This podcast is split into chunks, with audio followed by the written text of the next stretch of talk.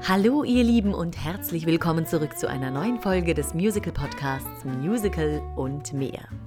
Mein heutiger Gast ist eine fantastische Frau, eine wunderbare Darstellerin und deshalb eine ganz besondere Herzenskollegin, weil wir uns bei meinem ersten Musical kennengelernt haben, bei Sister Act in Hamburg. Bei dieser Schwester im Geiste geht es natürlich um keine geringere als Vanessa Wilczek. Bekannt aus Musicals wie Sister Act, Mamma Mia, Hair, Chicago und zur Zeit der deutschsprachigen Uraufführung des zauberhaften Musicals Anastasia in Stuttgart. Aber Vanessas Herz steckt nicht nur in ihrer Musical-Karriere, sondern auch in einer ganz besonderen Initiative, die sie mitbegründet hat. Und zwar Alter Null Tief, Plastikfrei Leben in Hamburg. Und ja, Vanessa schafft es wie keine andere, ihre Zuhörer davon zu überzeugen, dass wir vielleicht alle ein bisschen mehr Müll reden sollten.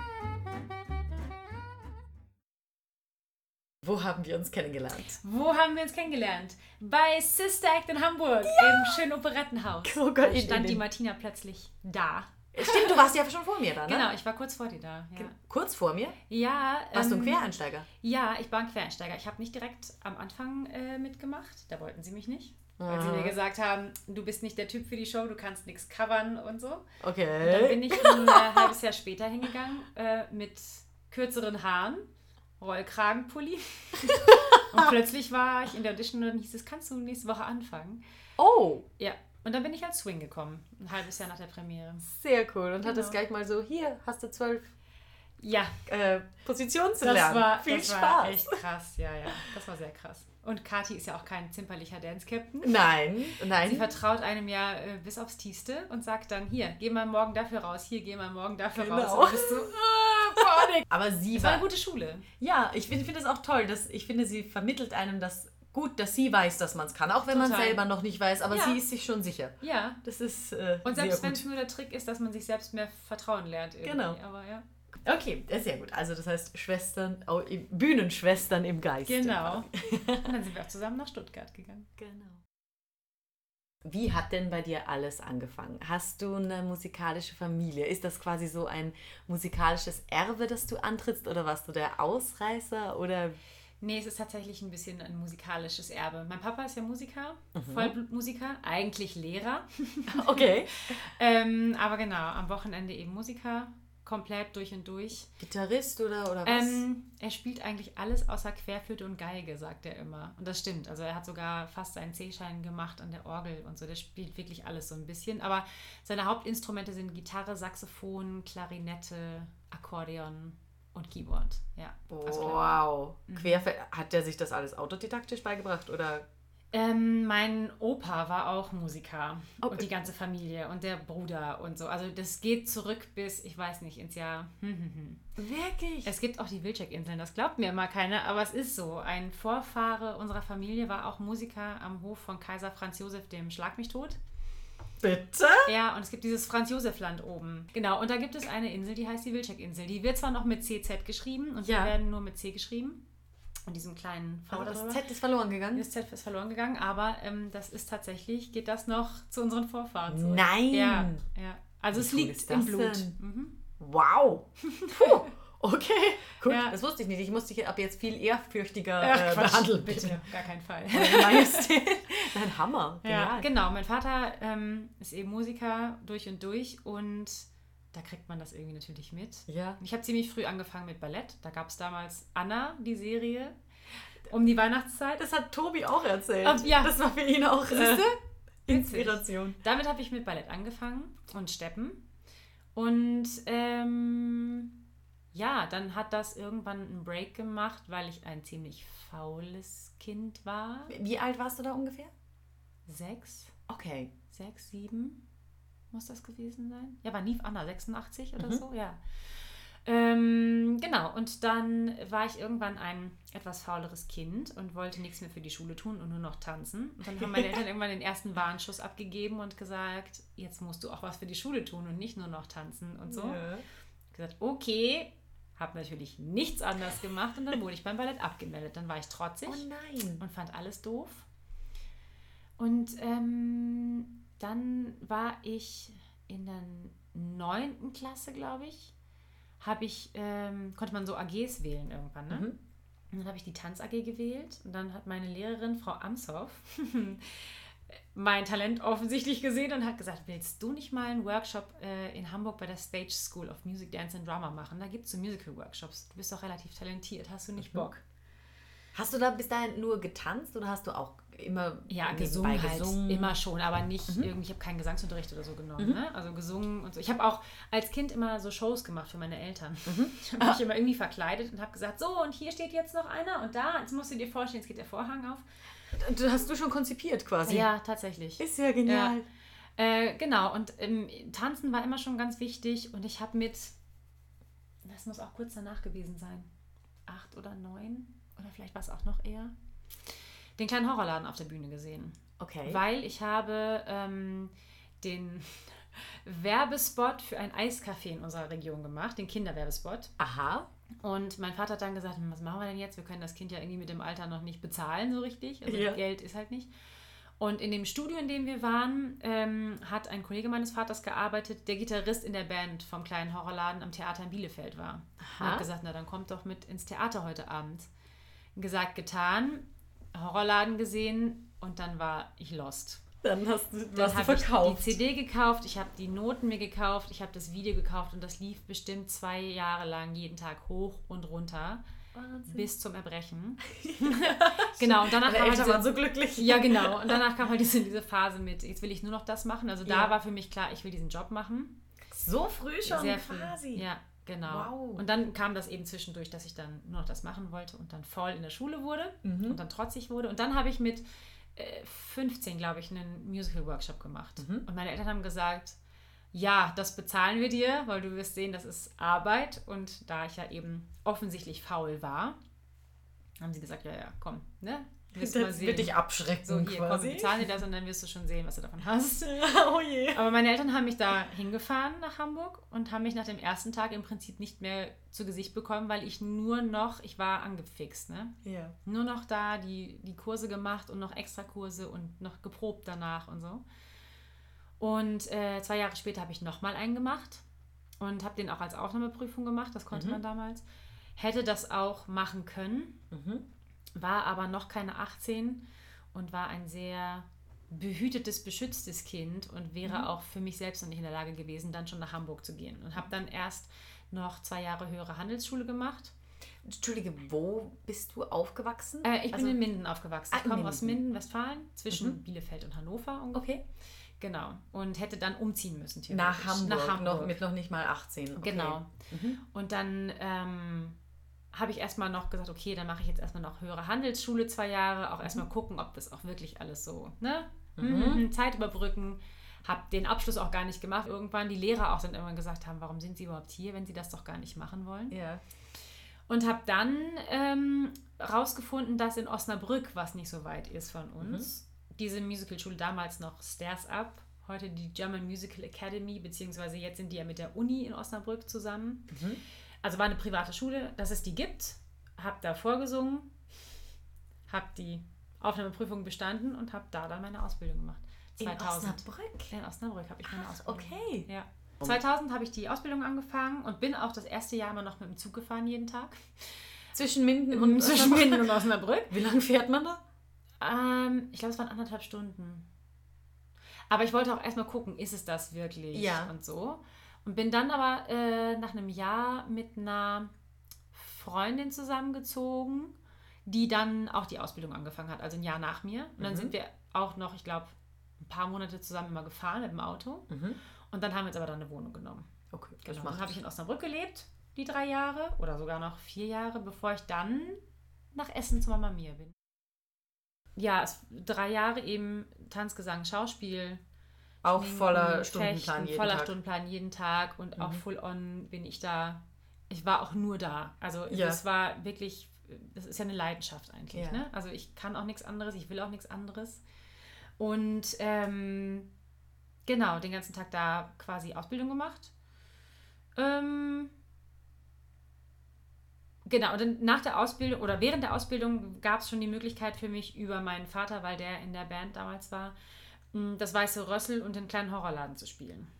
Schon während der Ausbildung Ja. bist du zu deinem Also, Herzensstück zurückgekehrt genau, quasi. immer noch nicht in der Rolle, in der ich sie, ich möchte auch irgendwann mal die Audrey sein.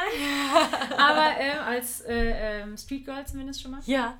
Genau. Und also in welchem Theater? In Bielefeld wieder? Äh, nein, das war äh, in Minden und die Mhm. sind dann auf Tour gegangen mit den Stücken. Sowohl mit dem Ah. Weißen Rössel, da war ich das Klärchen, als auch eben in dem kleinen Horrorladen. Genau, ähm, das durfte ich nach einem Jahr schon, was mir auf Deutsch gesagt auch den Arsch gerettet hat, weil Stairs ab damals ja pleite gegangen ist. Die haben die Lehrer komplett überbezahlt und dann ist immer mehr Oh. Unterricht ausgefallen und auch unsere, unser Examen stand auch der Kippe, ob wir das machen können. Das haben wir aber noch ermöglicht bekommen. Deswegen Okay. sage ich immer, ich komme von der GMA, weil die Lehrer sich komplett zusammengeschlossen haben damals Ja. am Ende, als das kippte und haben komplett alles eingesackt und ein neues Ding aufgemacht. Okay. Genau. Und ähm, das hat mir damals geholfen, dass ich nebenbei schon gespielt habe, weil Ja. ich finde, in so einer Ausbildung lernst du viel, Mhm. ganz viel, kriegst ganz viel Werkzeuge, aber wie das draußen in der wahren Welt ist, weißt du halt einfach echt nicht. Und nach der Ausbildung hatte ich halt erstmal zwei Jahre ein Loch, glaube ich, oder drei Jahre ein Loch sogar. Also vor Mama Mia, vor Genau, Essen. ja, da habe ich dann Bands gemacht. Also ich habe dann in Bands gesungen erstmal. Und weil du sagst, ähm, man kriegt die Werkzeuge mit, was ist für dich einer, was sind so für dich große Unterschiede zwischen, hätte man das denn überhaupt beibringen können oder ist das so ein natürlicher Prozess? Nee, ich glaube, es ist ein natürlicher Prozess. Ich finde, viele Dinge kannst du nicht beibringen, weil das auch so schnelllebig ist alles heutzutage. Also wir hatten noch Audition-Training und dann gehst du selbst in die Audition und das ist halt schon nicht mehr so. Weißt Ja. du, also mir wurde noch erklärt, du musst dich immer ganz schick anziehen und dick schminken und herrichten und so und das ist ja mittlerweile echt überhaupt nicht mehr so, Ja. beziehungsweise auch stückbezogen manchmal. ne? Genau. ja, also das war da schon ganz anders, als wir es noch gelernt haben im Prinzip. Es gibt viele Dinge, glaube ich, die man in der Ausbildung gar nicht lernen kann. Mhm. Tatsächlich. Zum Beispiel, Beispiel? Der Umgang untereinander ist ein komplett anderer mit Kollegen als in einer Ausbildung. Mhm. Ganz anders.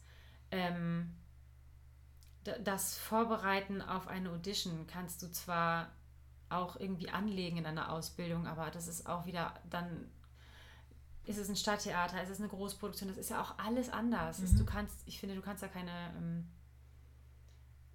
es gibt, es gibt kein Nonplusultra, wie das laufen muss. Mhm. Wir hatten eine Abschlussprüfung, ein Examen. Mhm. Ähm, genau, da mussten wir so eine Minishow zusammenstellen im Prinzip. Ne? Selber mit allem, was du wolltest. Genau, so. Also uns präsentieren halt. Jetzt frag mich aber bitte nicht mehr was. Also ich krieg das nicht mehr zusammen. Ja, ne, alles gut. Ähm, genau. Und wir hatten zwischendurch auch ähm, Stücke, die wir selbst aufgeführt haben. Aha. Und ähm, das war, wir haben einmal Mozart gemacht und wir haben Into the Woods gemacht. Und das war so cool. Das war Ja. so eine coole Aktion, weil wir hatten ähm, Räumlichkeiten in, der- in der Hannoverschen Straße in Osnabrück, falls das jemand kennt. Das war so eine Riesenhalle, äh, wo eben auch Räume waren, wo wir unterrichtet wurden, Gesang, Mhm. Tanz und so. Und diese Halle war unser Theatersaal. Okay. Und wir haben bei Into the Woods wirklich auch das Bühnenbild selbst gebastelt. Wir haben Kostüme selbst, das war so eine coole Zeit, weil wir echt bis nachts um zwei da saßen, haben noch genäht und, ge und geklöppelt und Genial. das war so eine tolle Zeit. Das hat uns so zusammengeschweißt, weil wir alle wollten, dass das cool wird, weil wir alle Fan von, von diesem Stück waren. Ja. Das war, äh, das war eine sehr, sehr intensive und sehr lehrreiche und tolle Zeit. Genau, dann war ich fertig und habe mich natürlich beworben und habe natürlich Mhm. erstmal keinen Job bekommen und war so, äh, Reality. Ja. Einmal kurz der Schock. Und dann, ähm, dadurch, dass mein Papa eben Musiker ist, habe ich dann erstmal in Bands gesungen. Weil es gab einen Moment, da war ich, ich glaube, 15 oder 16. Da hat er mich gezwungen, nee, nee, falsch, er hat mich nicht gezwungen, aber er hat mich darum gebeten, dass ich doch mal in seiner Band einen Song singe. Ja. Und ich wollte das nicht.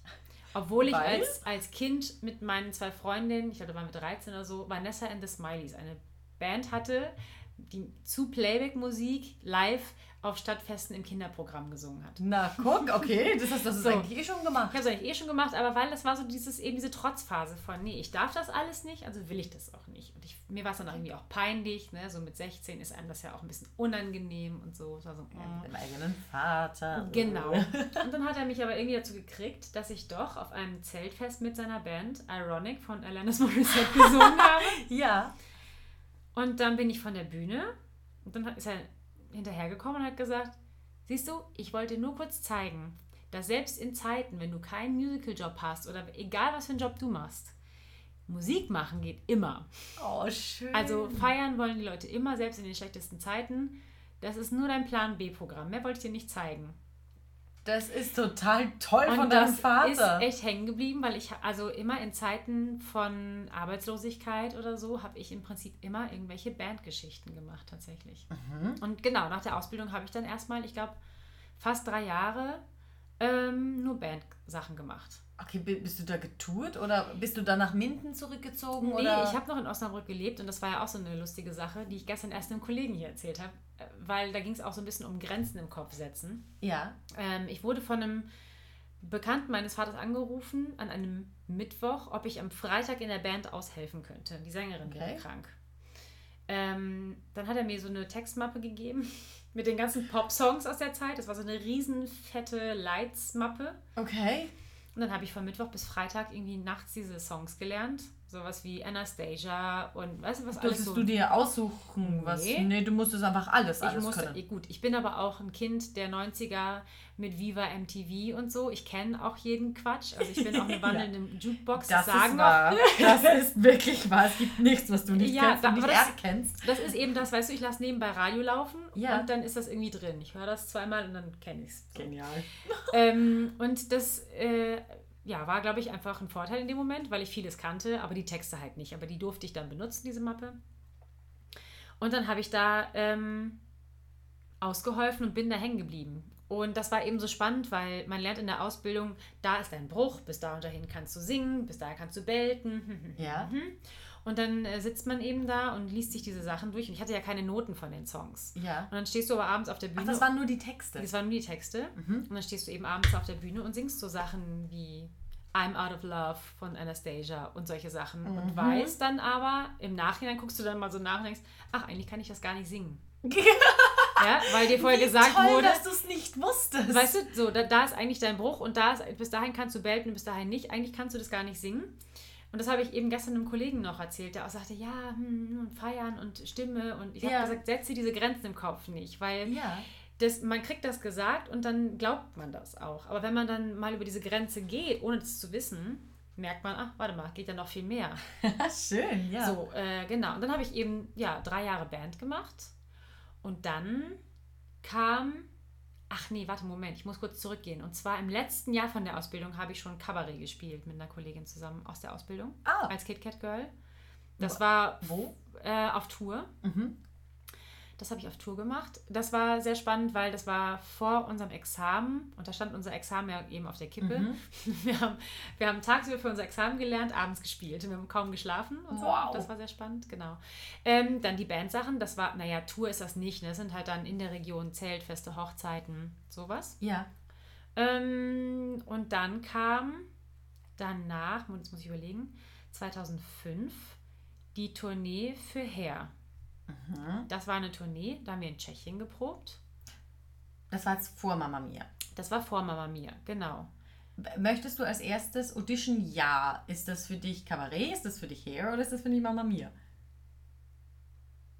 Eigentlich ist es dann tatsächlich das Weiße Rössel gewesen, weil das war meine erste Audition während der Ausbildung, ja. Also da habe ich schon auch offiziell vorgesungen. Mein Vater hat Ach mich so. vorgeschlagen, aber ich habe dann mich schon präsentieren müssen. Kannst du dich an das noch erinnern, wie es dir da ging? Ja. Dann, dann bevor du äh, in den Weg Ja. hineingehst, Ja. dein erstes Audition-Jahr. Mein erstes Auditionjahr war tatsächlich ähm, für das Weiße Rössel, fürs Klärchen. Mhm. Mein Vater hat eben in der Band gespielt vom kleinen Horrorladen, selbe Produktionsfirma, Mhm. und hat mich vorgeschlagen. Ja. Ich kenne da jemanden. Und dann bin ich dahin. Und das war, ich weiß das noch, wie heute. Ich war super nervös. ja. Und das war im Stadttheater Minden, unten im Keller. habe ich denen zwei Songs vorgesungen. A cappella, glaube ich sogar, weil sie keinen Pianisten da hatten. Ja. Ähm, und auch äh, eine Szene gespielt. Das haben wir auch ein bisschen gearbeitet. Ich glaube, ich habe vom Blatt gelesen. Ich glaube, das war so hier, ne, so eine, ich glaube, das war sogar die Klärchenszene, die wir so ein bisschen gespielt haben. Ähm, und ich war super unsicher und total nervös und wollte das unbedingt und habe so ein bisschen gehofft, dadurch, dass das durch meinen Vater kommt, dass das schon klappen wird. Mhm. Aber sie haben mich halt wirklich ähm, aufs, bis aufs Blut getestet Ja. und wirklich ausprobiert. Ja. Ähm, und das war mein erstes Audition-Jahr tatsächlich. Oh, und das ist eben spannend, weil das war noch während der Ausbildung. Und dann habe ich ja Kabarett noch gespielt während der Ausbildung. Ja. Und dann kommst du eben aus der Ausbildung raus und dann merkst du, so einfach geht es halt nicht, wie es da gelaufen Mhm. ist. Ne? Ich habe dann auch für für Kabarett vorgesungen. Mhm. Auch das hat geklappt. Und dann singst du fürs nächste vor und dann kriegst du eine Absage. Ich Mhm. weiß noch, die, die erste ähm, Audition nach der Ausbildung war für Stück, weiß ich nicht mehr, aber es war in Münster. Und Mhm. ich kannte den Regisseur, weil der die Regie für Into the Woods bei uns gemacht hat, Mhm. während der Ausbildung. Ne? Und dann dachte ich eben auch, naja, man kennt sich ja, wird schon klappen. Ja. Nee, hat halt nicht geklappt. Und Ja. so ging es dann auch erstmal weiter, bis ich eben dann für Herr vorgesungen habe. Und Okay. dann auf Tour gegangen bin, ja. Ich glaube, da wurde ich auch mal ganz kurz auf den Boden der Tatsachen zurückgeholt, weil ich erst dachte, ja, ich habe ja immer irgendwie, weißt du, mein Vater hat es damals irgendwie möglich gemacht, Musiker und so, und über Beziehungen geht das immer alles. Mhm. Und mit einem Schlag war das eben nicht mehr so einfach. Und dann stehen auch noch einfach mehr dabei. Also bei, fürs Rössel waren, glaube ich, noch zwei andere im Gespräch. Ja. Und ähm, für Kabarett, das war offiziell für Herr auch. Aber ja, plötzlich merkst du irgendwie, "Ugh, da sind noch andere Konkurrentinnen. Und da sind auch Viele. plötzlich Menschen, die vielleicht besser sind Mhm. oder die vom Typ besser passen. Mhm. Und das will man auch erstmal nicht wahrhaben. Mhm. Also erstmal war ich ein bisschen so meine typische Reaktion, trotzig und dachte, pff, was, was soll denn das hier, ne? Also wenn sie mich nicht nehmen, selber, selber schuld, also verstehe ich gar nicht. Ja. Und dann merkst du aber irgendwann, äh, dass das ja auch mh, vielleicht gar nichts mit dir und deinem Talent zu tun hat. Ja. Das finde ich bis Genau. heute schwer zu akzeptieren und zu begreifen. Aber ähm, ja. Und auch jetzt, wo man manchmal an einem Punkt ist, man wird älter, man kann nicht mehr alle Stücke spielen, man Mhm. ist so zwischen den Jahren, sag ich mal. Ne? Ja. Man ist zu alt für die Jungen, zu jung für die Alten. Man passt stimmlich nicht. hm, hm, hm. Der Körper, also jetzt gerade bei Chicago ist sehr viel Tanz, merke ich auch, dass der Körper keine 20 mehr ist. Ja. Was macht man denn dann als Plan B? Mhm.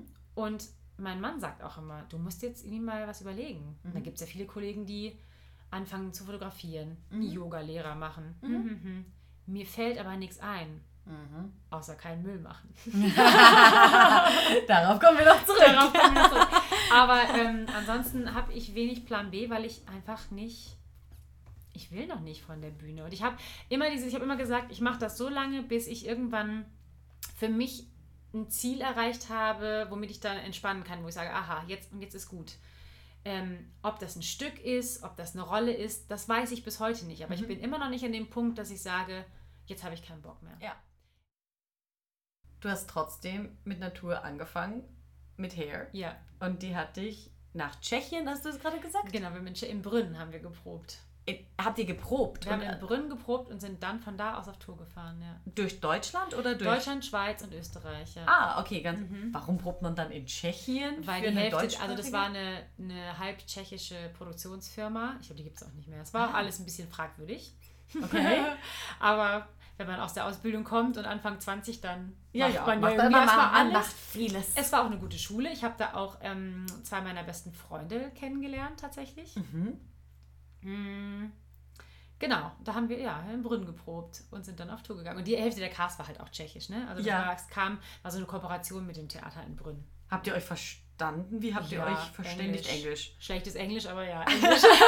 Jeder, was er konnte. also von beiden Seiten schlechtes Englisch, ne? Es war manchmal so äh, mit Händen und Füßen, aber ja. schön, cool. Ja. Und wie lange ging das? Ähm, fast ein halbes Jahr. Mhm. Also das heißt, einmal ganz äh, den deutschsprachigen Raum abgegrast. Ja, vor allem war das auch so geplant, dass wir heute in Hamburg, morgen in München, ne? Also wir haben nie... So mal acht Stunden dazwischen? Ja, wir haben nie in der Stadt gepennt, in der wir gespielt haben. Also wir sind manchmal echt von Hamburg nach, keine Ahnung, Hamburg nach Frankfurt. Und dann aber nicht in Frankfurt geschlafen, sondern nochmal eine Stunde zu einem Hotel außerhalb gefahren, weil es günstiger war, nehme ich an. Okay. Wart ihr mit Ähm, dem Tourbus da unterwegs? Und das war echt krass, weil ähm, Schlaf war halt oft nicht. du hast ja auch dann nie zwei Sitze für dich gehabt, sondern du saßt ja auch noch mit jemandem dann da. Ja. Und ähm, ich habe dann meine erste Digitalkamera mit Videofunktion gekauft. Und da gibt es Videos, da denkst du echt, wir sind nicht mehr ganz beisammen. Weil wir einfach so übermüdet waren. Wir waren so albern teilweise. Ja. Das ist echt Wahnsinn. Aber wir Frauen haben uns nicht ausgezogen. Was Aha. ich im Nachhinein ein bisschen schade finde, nicht, dass ich den Hang zum Exhibitionismus hätte, aber das wäre auch eine Erfahrung gewesen, die ich gerne irgendwie gesammelt hätte. Also ich hätte, Ah. hätte gerne mal gewusst, was es mit mir macht, wenn ich mich nackt auf die Bühne stellen muss. Guck mal, da bist du aber eine der wenigen. So Ja. viele sagen immer so, ja, sie würden so gern hermachen, aber ausziehen wollen sie sich nicht. Nee, ich glaube, also das ist. Ich ja, ich will einfach mal gucken, was es macht. Ja. Kann ja sein, dass ich das Spannend. total blöd finde. Und jetzt auch bei Chicago zum Beispiel, die Kostüme werden knapp. Und das ist schon so, dass man denkt, okay, jetzt mache ich mal ein bisschen mehr Sport und jetzt esse ich mal ein bisschen weniger Zucker. Ja, Mm, Aber das ist anders als nackt sein. äh, definitiv. Ich finde das Ne? viel schwieriger Ja. als nackt sein, weil bei nackt ist einfach dann. Es ist, was es ist. Es ist, was es ist, Ja. aber wenn du noch versuchst, deine Form in so ein kleines Genau. Kostümchen reinzuzwängen und so, Richtig. das finde ich zum Teil viel exhibitionistischer Ja, tatsächlich. als sich Ja, auszuziehen. genau. Ja. Ja, und das hätte mich irgendwie mal interessiert, was das mit mir macht, ob ich das kann, ob ich das gut finde, ob, mir das, ob das vielleicht sogar äh, für meine Körperlichkeit auch geholfen hätte Ja. oder, oder auch für mein Selbstbewusstsein, keine Ahnung. ja. Aber wir haben uns nicht ausgezogen, es waren nur die Männer. Oh, ja, auch nicht schlecht. Sollen sie mal ran. Und wie ging es dann weiter?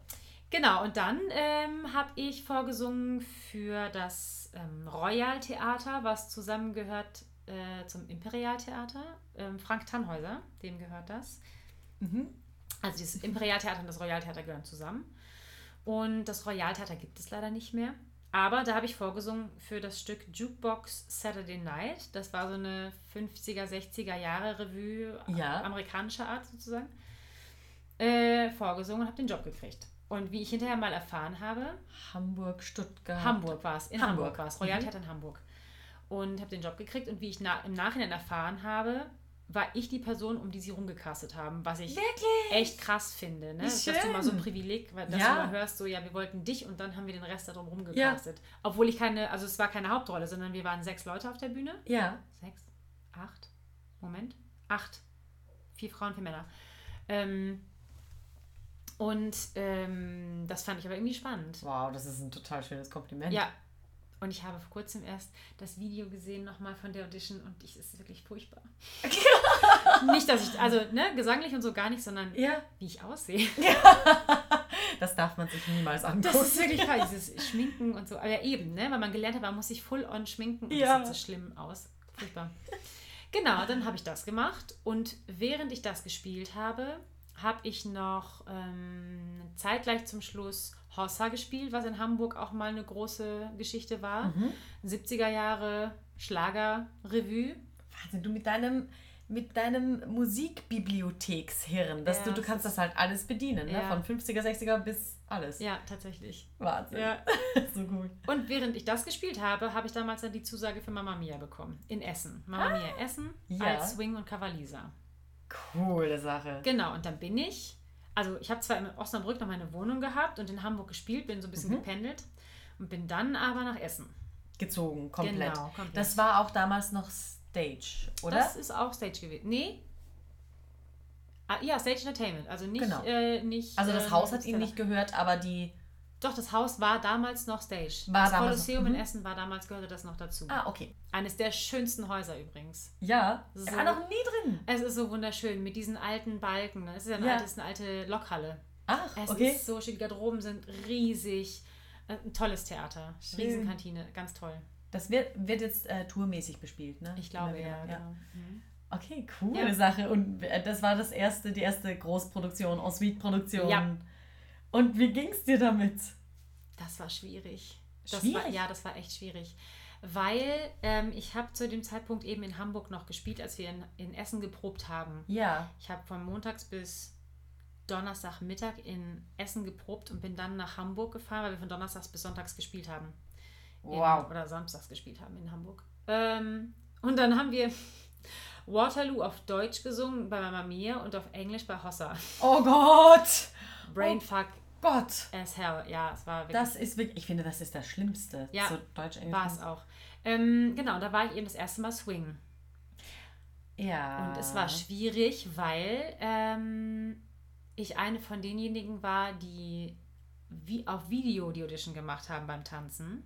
Also die Choreografin war nicht da. Mhm. Und das heißt, die haben die Audition für Tanz gefilmt. Mhm. Dann haben sie uns gecastet, also wollten uns haben. Wir waren noch, waren noch zwei andere Kolleginnen, die auch. Wir waren sehr groß. Ich bin Mhm. 1,75. Mhm. Und als Swing bei Mama Mia mit etwas kleineren Jungs zum Tanzen, schwierig. Das haben Mhm. Sehr viel wir Partnering. deutlich zu spüren gekriegt, Oh. weil wir einfach so groß waren. Und dann eben der erste Swing-Job. Das war echt heftig. Das ist was, worauf dich die Ausbildung definitiv nicht vorbereitet. Ganz genau. Ne? Das ist, Ganz da hat genau. man keine Ahnung. Hat, wusstest du es zum Beispiel, was sie dir da anbieten? Also ich wusste schon, ähm, dass das bedeutet, dass man mehrere Sachen lernen muss. Mhm. Dass das aber so komplex ist, wusste ich nicht. Und dazu muss man sagen, dass Mama Mia ja eigentlich als Swing noch eine einfache Show ist zu lernen. Weil, also ich meine, jeder hat ja sein eigenen, eigenes Konzept im Kopf, wie er sowas lernt, ne? wie er sich das aufschreibt, wie er sich merkt, wann er wohin muss und so. Ähm, aber bei einer Show wie Sister Act zum Beispiel, wo alle gleich aussehen von hinten und Ja. du dich nicht orientieren kannst, war, ne? so bei Mama Mia kannst du nochmal, ah, da muss ich jetzt dem Kostüm folgen oder so. Oder dem Menschen und du Oder- erkennst den Menschen. So, genau. Ja. Und ähm, als Non, äh, ja, schwierig. Sehr schwierig. ähm, genau, das war erstmal echt heftig, weil mir nicht klar war, dass man, ja, was, was man da für Arbeit leistet. Mhm. Das war mir echt nicht klar. Und dann bin ich eigentlich ein perfektionistischer Mensch. Mhm. Und dann ähm, gehen Sachen schief bei den Proben oder auch mal während der Show. Und das hat mich am Anfang echt zerstört, ne? Wie viele Rollen, weißt du noch, wie viele du da hattest bei Mama Mia? Das sind ja auch Ähm, viele. Wie viel sind denn das im Ensemble? Sind das sieben oder acht? Sind es sieben oder acht Tracks? Ich Das glaube, plus das. Cover. Und die ist ja dann dazu. Genau. Ja. Und ähm, dann gibt es ja auch davon sind auch noch zwei Tänzer-Tracks und ich in der Ausbildung war das bei mir so Gesang und Tanz ausgeglichen. Mhm. Und dann irgendwie habe ich durch diese Shows wie Hair und Hossa und so, das waren eher so Step-Touch-Shows, nenne ich Mhm. das immer.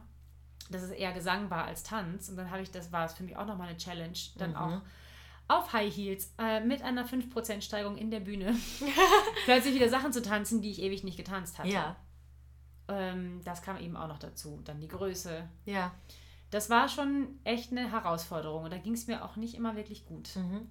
Und da habe ich aber gelernt, den Perfektionismus so ein bisschen abzulegen. Aha. Also wenn dann mal ein Fehler passiert, passiert er halt. Mhm. Weil du bist nicht die Einzige auf der Bühne. Da sind noch 20 andere Menschen. Man guckt nicht nur dich an und Sachen, Fehler passieren halt. Mhm. Und- Gesund, oder? Ja, und ich habe halt auch gelernt, ähm, zu improvisieren. Mhm. Was machst du denn, wenn das schief geht? Wie reagierst du darauf? Wie bastelst du das so hin, dass alle anderen nicht davon einen Schaden tragen? Ne? Ja. Also, dass irgendwie was im Weg steht oder so, Ja. wenn du einen Tisch abträgst. Ähm, Es hat aber gedauert. Ja. Aber eine ganz, ganz wichtige äh, Lektion, Ja. die dir das sicherlich auch geholfen hat als Künstler oder so eine Flexibilität auch zu Total. entwickeln. Total. Okay. Und dann weiter von der Insel, wie ging es weiter? Von der Insel, jetzt muss ich kurz überlegen. Von der Insel ging es weiter, Mama Mia. Ach ja, dann habe ich äh, mit der Familie Malente ähm, eine Produktion gemacht. Die hieß Mit 17 hat man noch Träume. Das wiederum war auch eine 60er-Jahre-Revue sozusagen. Genau, das war auch ein bisschen, mm, ne, es war nicht Tour mit Tourbus und so, sondern es waren so Abstecher. Ne? Mhm. Das habe ich äh, ein halbes Jahr lang gemacht. Da, ah, dann bin ich zwischendurch ähm, einmal auf die MS Europa gegangen. Oh, mit der Familie Schiff? Malente auch. Ja. Äh, ich bin leider seekrank, das war nicht so schön. Ähm, Und das wusstest du vorher das nicht? wusste ich nicht. Ah. Vor drei Wochen äh, habe ich mir alles nochmal durch den Kopf gehen lassen täglich. Oh nein. Und dann musstest du trotzdem auftreten. Ja. Und gerade vorne, die Bühne ist ja ganz vorne mal am Schiff, Ja. schwankt dann besonders stark. Oh Gott, nein. Ja, das war nicht schön. Ich habe das dann mit so Pflastern reguliert. Okay. Was aber auch nicht gut war, weil du die normalerweise nur drei Tage nehmen darfst. Ich habe sie aber drei Wochen durchgenommen und wusste nicht, dass das ans vegetative Nervensystem geht, was mich dann zu Hause wieder mal kurz auf den Boden der Tatsachen geholt hat. oh Mann. Ja, das war nicht so schön. Okay. Ja. Aber kannst du da dann nicht irgendwie, wenn, wenn du drauf gehst und du merkst, okay, ich werde seekrank, kannst du dann nicht sagen, hier, hier, holt mich runter, bitte. Nee. Das war, also du bist ja gerade auf so einem kleinen Schiff wie der aus Europa, ähm, gibt es ja nur eine Handvoll Künstler. Ja. Ähm, und es sind ja nur drei Wochen Ja. Äh, Fahrten immer, Reisen immer. Und da ist halt festgelegt, wer an welchem Abend wie auftritt und wir waren nur zu viert. Wer hätte ich da sagen sollen, ich bin jetzt raus? Das kannst du nicht machen. Wahnsinn. Das lernst du auch auf Tour übrigens, wenn du krank bist und du hast kein Cover und keinen Swing und nichts, dann gehst du raus. Was war die Tour, die ihr gefahren seid am Schiff? Bist du Äh, wenigstens wo schön hingekommen? Ja, wir waren in der Südsee. Da wäre ich Oh. auch ohne die nicht hingekommen. Ja. Das war echt krass. Bora Bora, Osterinseln, solche Sachen, das war schon abgefahren. Hattest du denn Zeit, dass du das so auch ein bisschen wahrnimmst? Ja, das oder? Schöne bei der MS Europa ist ja, dass du Gästestatus hast. Und in diesen drei Wochen spielst du zwei Shows a 45 Minuten plus die Welcome und Farewell Gala. Ja. Und ansonsten hast du bezahlten Urlaub im Prinzip. Du spielst insgesamt vier Shows. Das ist meine äh, offizielle Bewerbung für die MS Europa. äh, alter Falter, wie Ja, wunderbar. Das war echt krass. Gott sei Dank ein kleines Treat dann wenigstens Genau. dabei. Mhm. Ja, Okay, das heißt, und dann warst du von der MS Europa wieder an Land genau. Und dann kam Sister Act. und dann In warst Hamburg. du wieder in Hamburg. Richtig. Genialerweise. Ja. Gut, ähm, dann war Sister Act in Hamburg, Ja. dann war Sister Act in, In Stuttgart. Und das war jetzt die Show, wo du gesagt hast, ja, zuerst warst du überhaupt nicht der Typ. Äh, sie ist dir dann aber doch ein bisschen geblieben, die Es, Show, ne? Ja, es So. wurde mir gesagt, dass ich nicht der Typ für die Show bin und nichts covern kann. Genau, dann sind wir nach Stuttgart gegangen. Wora, also ich war, in Hamburg war ich erst Swing Mhm. und habe dann kurz vor Ende noch das Cover von einer von den Background-Sängerinnen von Dolores bekommen. Ja. Dann sind wir nach Stuttgart. Da war ich die gleiche Position, Swing Ja. und Cover von den Background-Sängerinnen. Ähm, und dann war die Diskussion, wir gehen nach Oberhausen. Mhm. Da bin ich auch mitgegangen. Das war dann schon das eins, zwei, Das war drei, dann das vierte Jahr. äh, dreieinhalbte Jahr. Genau, dann sind wir nach Oberhausen gegangen, wo ich dann auch Assistant Dance Captain wurde, Aha. was gar nicht so geplant war. Aber der Dance Captain, der ist, also Assistant Dance Captain vorher, wurde unerwartet schwanger. Ja. Und dann hat mich tatsächlich, haben mich Fran und Kathi irgendwann ins Büro geholt und haben gesagt, könntest du es vorstellen? Und ich so, äh, äh, äh, da auch wieder, ne? Wurde das Vertrauen wieder so in mich Ja. gepackt. Und ich gesagt, ja, okay. Weil ich die Show schon kannte jetzt und weil ich sie auch schon ein bisschen gespielt habe und so. Ja. Dann war ich in Oberhausen, war ich ähm, Swing, Cover von der Background-Sängerin und Assistant Dance Captain. es wurde also auch nicht langweilig tatsächlich. Nein, und die Show hat sich ja von Hamburg auf Stuttgart auch nochmal geändert. ne? Ja. Das gab ja auch nochmal, äh, wurden ja Änderungen eingebaut. Und ähm, Oberhausen war echt eine coole Zeit, weil mein Dance Captain fast nicht da war. Okay. Da auch wieder, du machst das schon, ich bin weg, tschüss. Also weil, weil Äh, Kathis Karriere da so richtig angefangen hat, ne? Als Genau, Choreografin Kathi hat dann als selbst. Choreografin angefangen und war oft unterwegs. Ja.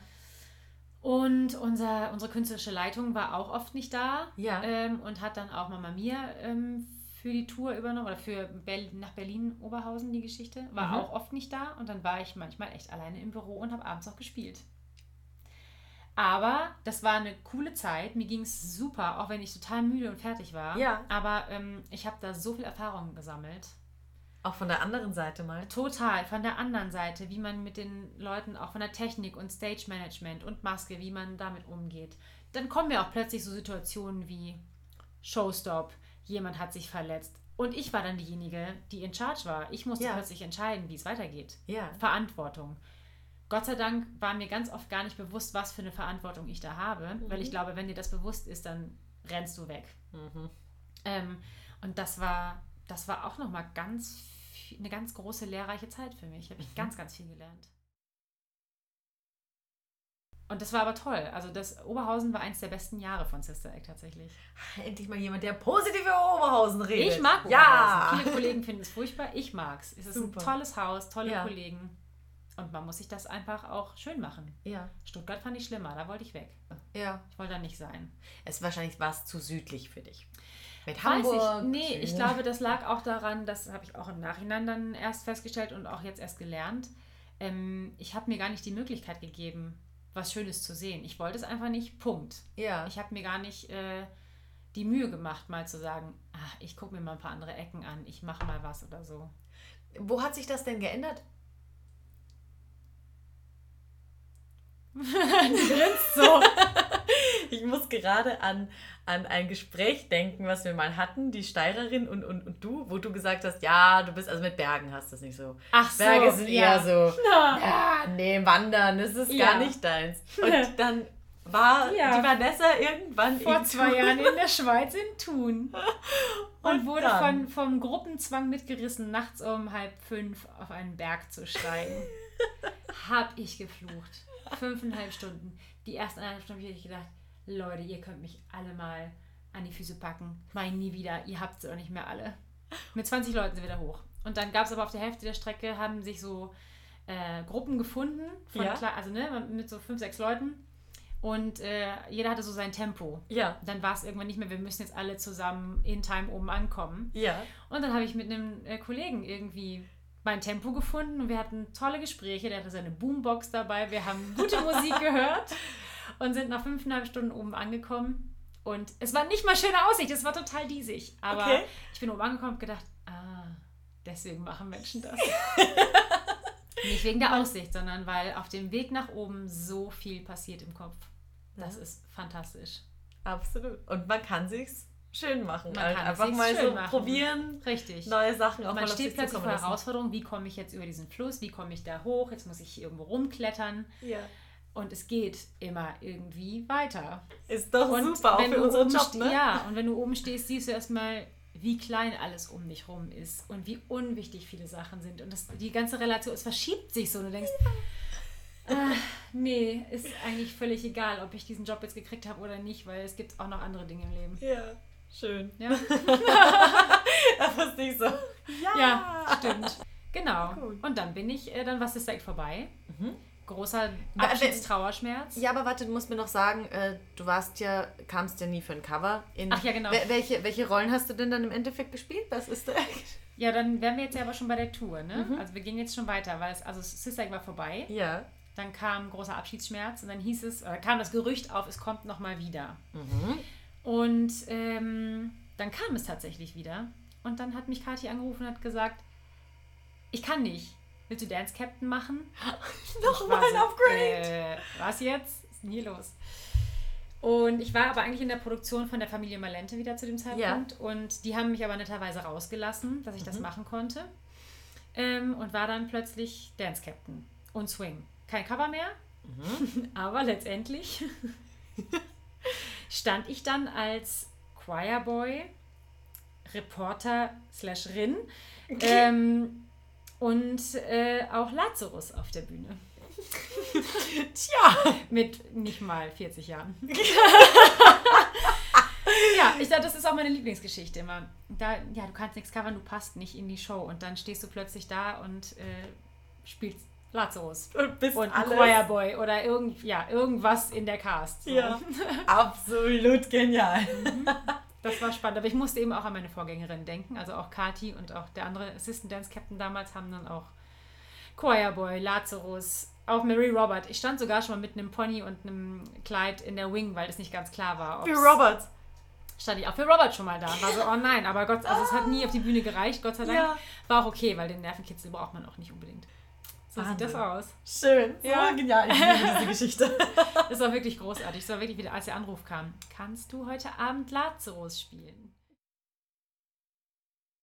Und ich möchte mit dir aber natürlich auch noch über etwas reden, was dir sehr am Herzen liegt, weil ich erinnere mich noch in der Zeit, wo eben mal so eine, so eine Pause war, wo ganz viele Kollegen sich dann hinsetzen und sagen, ja, ich weiß nicht, was ich machen soll.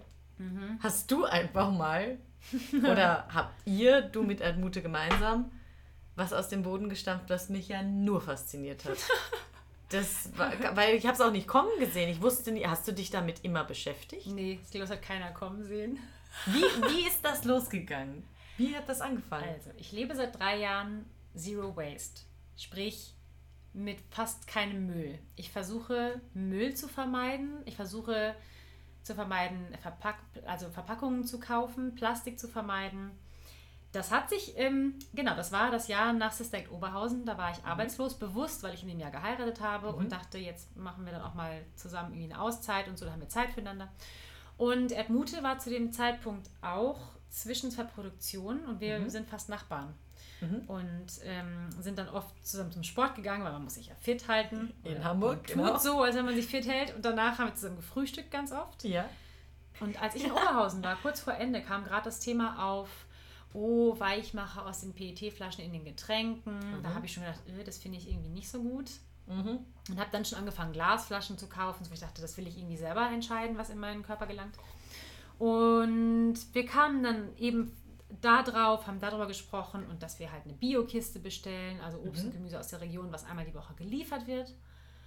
Und dann weiter im Text kamen wir auf ähm, eine Reportage, die ich gesehen habe, über eine Familie, die eine Woche lang auf Plastik verzichten sollte, Aha. wo man bei der Familie Blut abgenommen hat vor und nach dem Experiment mhm. und diese Weichmacher aus Plastik im Blut nachweisen konnte. Oh. Und das fand ich irgendwie auch eklig. Von da aus weiter ging es dann um einen Blog einer New Yorkerin, die seit fünf Jahren mittlerweile ohne Müll lebt. Die mhm. sammelt allen nicht zu recycelnden Müll in einem Marmeladenglas. mehr ist es nicht. Mehr ist es nicht. Wahnsinn. Da sind wir noch nicht, aber auf dem Weg dahin. Und äh, habe das Erdmute erzählt und Erdmute hat sich zu Hause hingesetzt und diesen Blog recherchiert, also durchgelesen ja. und hat sie gesagt, ey, das ist ja abgefahren. Und ich weiß, ich habe noch einen Bericht damals auch im Fernsehen über sie gesehen. Wenn die das in New York kann, dann können wir das doch in, in Hamburg erst recht. Und wie cool, keinen Verpackungsmüll und auf Plastik verzichten. Und, hm, hm, hm. und haben uns dann da irgendwie reingelesen, reingefuchst und haben angefangen in Hamburg versucht einzukaufen, ohne Müll zu produzieren. Klingt nicht einfach. Es klingt nicht einfach und natürlich ist es am Anfang auch erstmal eine Umstellung, aber ja. es ist wie mit allen Dingen im Leben eine Gewohnheit, mhm.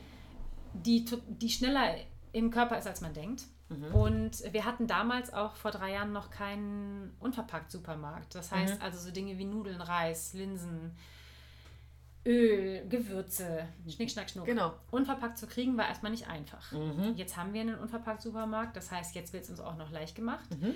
Aber wir haben äh, angefangen mit so Dingen wie, lass doch mal die Plastikverpackung weg. Also Nudeln noch in der Pappschachtel gekauft. Mhm. Und Mehl in, einem, in einer Papptüte, weil Papier und Glas Dinge sind, die man bis zu 100% recyceln kann. Mhm. Also diese Dinge schon mal versucht wegzulassen.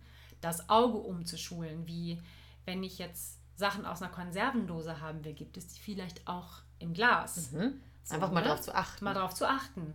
Milchprodukte in Pfandgläsern, Joghurt, Sahne, ne? Milch, mhm. sowas, äh, kriegst du alles in Pfandgläsern. So, also einfach mal da zu gucken, kann ich da nicht schon mal was anders machen? Und das ist einfacher, als man denkt. Aber man vergisst das total. Ja. Weil wir haben dann eben angefangen, ach guck mal, Butter kann man selber machen aus Sahne. Probieren wir mal. Und das war einfach nur so ein Freund, Freundinnenprojekt. Das war so ein Ding, wir probieren das mal. Mal gucken, okay. wie wir damit kommen. Wurden von unseren Männern natürlich belächelt. Das war so, ach ja, so eine neue Hirngespinst. Ja. Und auch meine Eltern haben am Anfang gesagt, schöne Idee, aber wie willst du das? Das schaffst du ja gar nicht so lange durchzuziehen. Ja.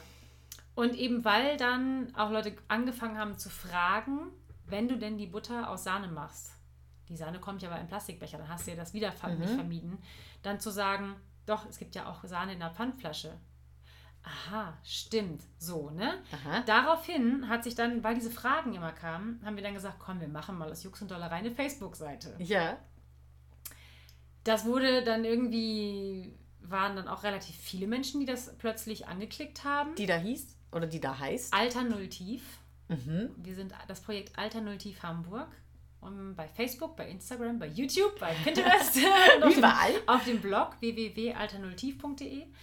Ähm, genau, da hat sich der Blog entwickelt. Wir haben Aha. gesagt, komm, wir bloggen jetzt mal. Edmund hat gesagt, ach, dann können wir auch einen Blog schreiben. Und dann habe ich gesagt, ja, dann lass uns doch mal gucken, ob wir die Medien nicht auch noch kriegen. Und dann haben wir angefangen, die Medien anzuschreiben. Und die ersten, die darauf reagiert haben, waren Hamburg 1 damals. Fernsehsender, regionaler ja. Fernsehsender aus Hamburg. Die haben uns eingeladen. Dann waren wir in einer Sendung live. Und aufgrund dieses Videos, was wir dann nochmal an ein paar Stationen verschickt haben, kam NDR, Bildzeitung, ne? kamen die Medien auf uns. Wahnsinn. Dann waren wir bei NDR äh, Rotes Sofa, einmal mit einem Beitrag und auch live in der Sendung. Und danach ist der Blog und die Facebook-Seite sowas von explodiert. Das ist von über Nacht von, ich weiß nicht, 500 Followern auf 1200, plötzlich bei 2000, so, ne? Wahnsinn. Explodiert. Und äh, jetzt kommen immer mehr Medienanfragen tatsächlich. Wir waren auch schon im Stern mit einem Riesenartikel jetzt vor ein paar Wochen und so. Also und geben Workshops. Dass ihr das Leuten auch äh, und beibringt. Zeigen, genau, quasi. zeigen Leuten, also erzählen Leuten über unseren Weg, mhm. erzählen, was man anders machen kann und ähm, zeigen, also machen mit den Leuten Produkten, zeigen denen, dass das auch ganz einfach ist. Und, und wir haben das? das eigentlich nur für uns, für uns privat gemacht. Ich habe das vor allem immer für mich gemacht, weil ich einfach gesagt habe, ich will entscheiden, was in meinen Körper kommt. Also mhm. wenn doch, also wenn doch klar ist, dass aus Lebensmittelverpackungen ähm, die Weichmacher austreten und ich das esse, was, warum wird ähm, da nichts gegen gemacht? So. Für, für jemanden, der zum Beispiel jetzt nicht weiß, was, was Weichmacher, du kannst ja, was, was ist das? Also alles, was aus Kunststoff hergestellt wird, muss ja irgendwie flexibel gemacht werden. Ein Kunststoff mhm. ist ja erstmal ganz steif. Mhm. Und Weichmacher sind äh, Chemikalien, die da eben, ja, die das, das Plastik ein bisschen weicher machen. Mhm. Ähm, und die sind aber nicht, der Kunststoff ist dann nicht mehr sehr temperaturbeständig. Also mhm. bei Hitze und Kälte gibt das dann diese Weichmacher ab. Mhm. Die gehen in die Lebensmittel über. Und mhm. es gibt pro Verpackung auch einen Richtwert, der meistens nicht erreicht wird mhm. an diesen Weichmachern, die da drüber gehen dürfen. Der wird auch meistens nicht ähm, erreicht. Aber was einem eben keiner sagt, ist, dass wenn ich den Käse und die Wurst und den Toast aus der Verpackung esse, dass sich das im Körper summiert. Und was macht das dann im Körper? Also, also ähm, Kunststoffe generell, also die Herstellung von, von Kunststoff ähm, ist super krass giftig. Also ich habe mich mal, äh, habe mir mal angeguckt, wie die, wie die Vorsichtsmaßnahmen für eine Kunststofffabrik sind für die Mitarbeiter. Mhm. Da wird dir echt schlecht. Also das ist so ein giftiger Stoff, das mhm. ist ja Erdöl, ne? Mhm aus Erdöl gewonnen. Und ähm, es kann eben erbgutverändernd sein. Es nimmt Einfluss auf die Hormone. Es kann ähm, zur Fettleibigkeit führen. Es steht eben auch im Verdacht, krebserregend zu sein. Krass. Und wenn das bewusst, weißt du, wenn das, ja. den, wenn das der Politik und so bewusst ist, dann denke ich immer, warum wird da nichts gemacht? Und dann habe ich gedacht, mhm. na gut, dann muss ich das halt selbst in die Hand nehmen. Weil ich will entscheiden, was in meinem Körper ist und was nicht. Ja. Also habe ich, hab ich das aus dem Grund angefangen und der Mute ähm, ist eh immer schon ein Hippie-Kind gewesen, sagt sie, ja.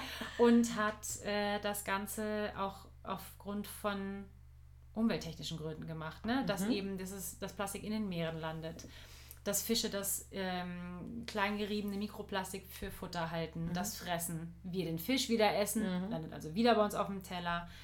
So, ne? Mhm. Meeresvögel verenden daran, weil sie es für Nahrung halten. Mhm. Und das war so unser Beweggrund, das zu machen. Mhm.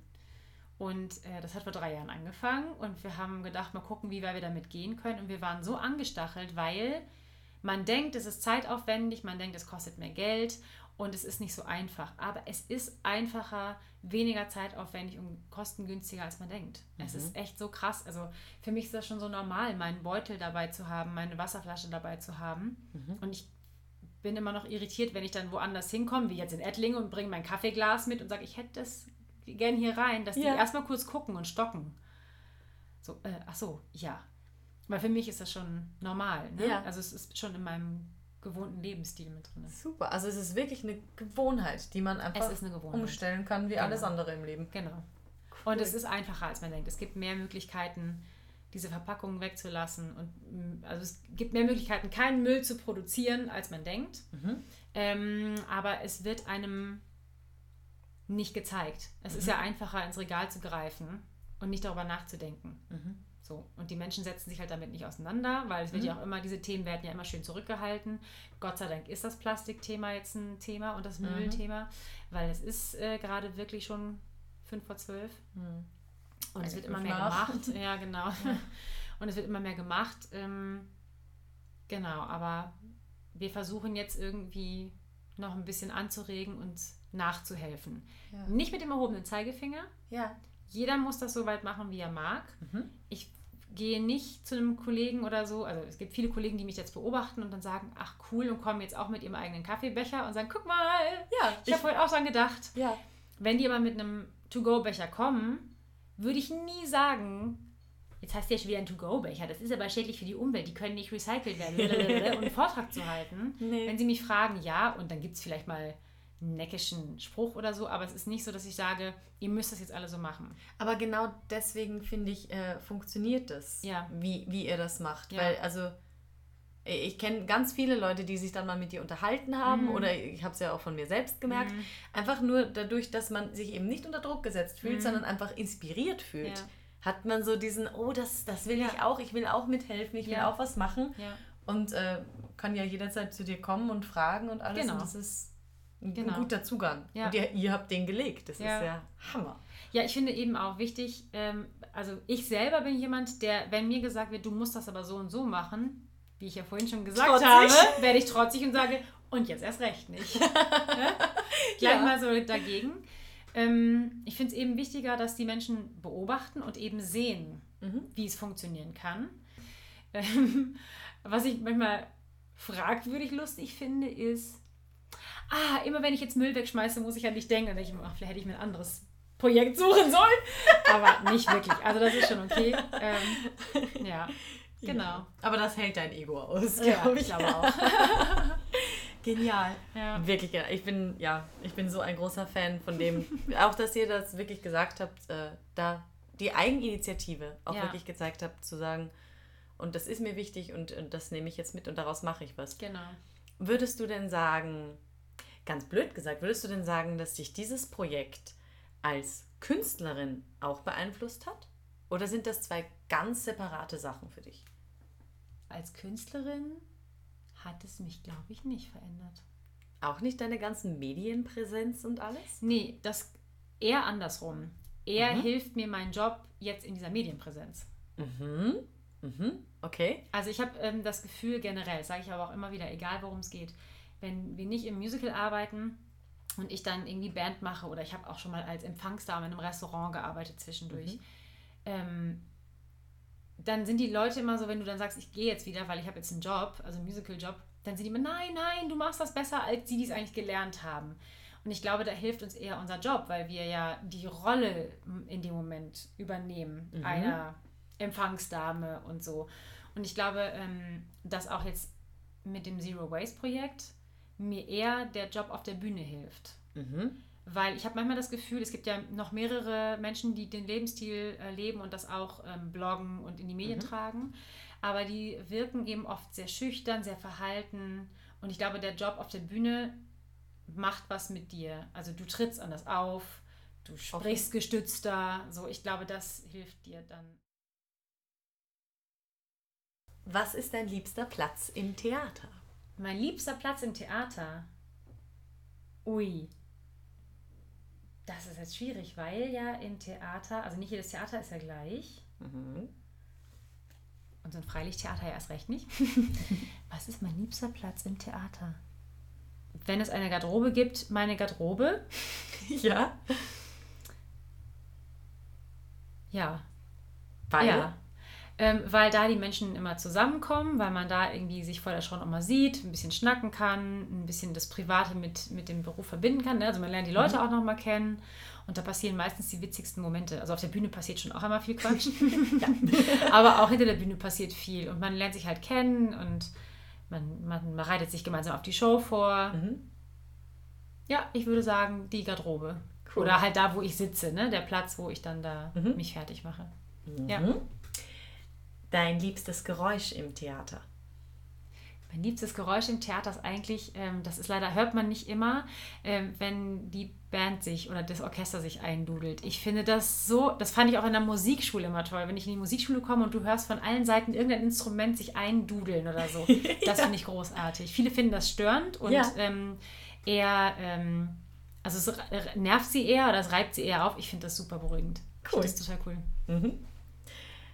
Eine Herzensrolle, entweder eine, die du noch spielen möchtest oder die du schon gespielt hast. Eine, eine oder zwei? Zwei? Okay, ähm, ich würde unglaublich gerne einmal die Elphaba spielen wollen, äh, weil ich auch zweimal schon so nah dran war. Ich war zweimal im, im Callback immer dafür. Also ich habe mich dann plötzlich, ich war für eine andere Rolle eingeladen und dann plötzlich steckte ich in diesem Kostüm und dachte, ah! Und ja, die Audrey im kleinen Horrorladen, einfach weil es Damit sich der Kreis schließt. die Historie. Ja, das verstehe. Genau. Es gibt viele andere tolle Rollen und so, aber das sind so die Sachen, wo ich denke, oh, Die müssen das wäre schon schön. Mhm. Ja. Okay. Und hast du, muss nicht sein, aber hast du ein Motto? Ähm, ja, es, äh, es gibt einen Spruch, der sich mit meiner einen Band entwickelt hat, der auch nicht immer so einfach umzusetzen ist, auch für mich nicht, weil manchmal bestimmte Situationen nicht so zu akzeptieren sind im ersten Moment. Aber äh, wir haben immer gesagt, es ist, was es ist und manchmal mach es nicht mehr. Okay. Musik machen geht immer. Und plastikfrei leben kann jeder. Wenn ihr neugierig geworden seid, dann holt euch doch ein paar Tipps und Tricks auf der Internetseite www.alternultiv.de. Und mein nächster Gast ist auch außergewöhnlich. Ein außergewöhnlicher Tänzer, ein außergewöhnlicher Sänger, ein außergewöhnlicher Akrobat, ein außergewöhnlicher Darsteller und nicht nur das. Denn jeder, der in seinem Leben schon einmal vor einem Original Pironti stand, weiß, dass egal ob es sich dabei um ein Bild oder um den tatsächlichen Künstler Massimiliano Pironti handelt, einem gern mal schnell die Luft wegbleibt. Drum schaltet das nächste Mal wieder ein und verpasst nicht, wenn ich hier mit meinem italienischen Freund aus dem Oberhausener Dschungel sitze und versuche herauszufinden, was ist Massimiliano Pironti denn nun? Maler oder Musicalstar? Und geht das eine überhaupt ohne das andere? Seid mit dabei, ich freue mich auf euch. Also, bis bald!